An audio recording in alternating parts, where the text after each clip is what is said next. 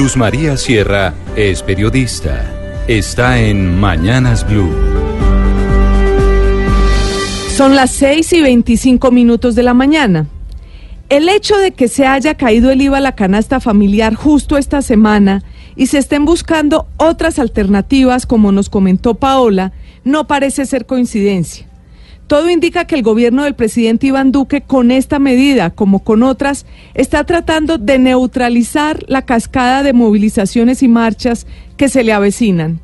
Y es que si hacemos cuentas, son tres las marchas o paros anunciados a partir de hoy y durante la semana entrante que juntos prometen convertirse en un verdadero terremoto político para el gobierno. La primera es la que convocaron las centrales obreras y movimientos sociales para el próximo miércoles. Dijeron que comenzarían un paro nacional indefinido en todo el país contra la reforma tributaria.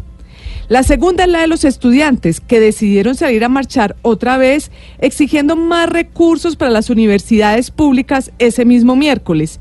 Y el tercero es el paro que los transportadores de carga anunciaron para comenzar hoy mismo, este viernes, en contra de la chatarrización.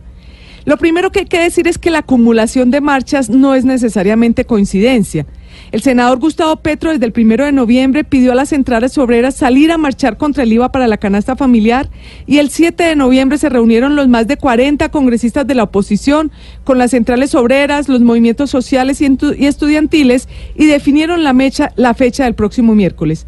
El gobierno, en vista de que la situación se le está poniendo color de hormiga, está tomando medidas tratando de quitarles piso a las protestas. Primero tumbó el IVA para la canasta familiar, con lo cual en teoría dejaría sin argumentos a las centrales obreras para la marcha del miércoles. Segundo, se dio a tener una mesa de diálogo con los estudiantes y se anuncia que el presidente Duque podría sentarse con ellos la semana entrante, con lo cual, otra vez en teoría, le quitaría algo de sustento a las protestas. Y en tercer lugar, ayer se conoció que el gobierno amplió el plazo hasta junio del año entrante para la chatarrización que al ser una de las exigencias de los camioneros podría disuadirlos de su protesta.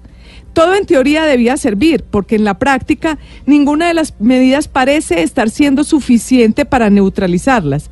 Esta será la primera gran prueba de fuego, la primera semana de fuego para el gobierno Duque con el que promete ser uno de sus mayores dolores de cabeza, la movilización social que anunció como estrategia el jefe de la oposición, Gustavo Petro, desde el discurso de su derrota en las elecciones y que atiza todos los días desde su cuenta de Twitter.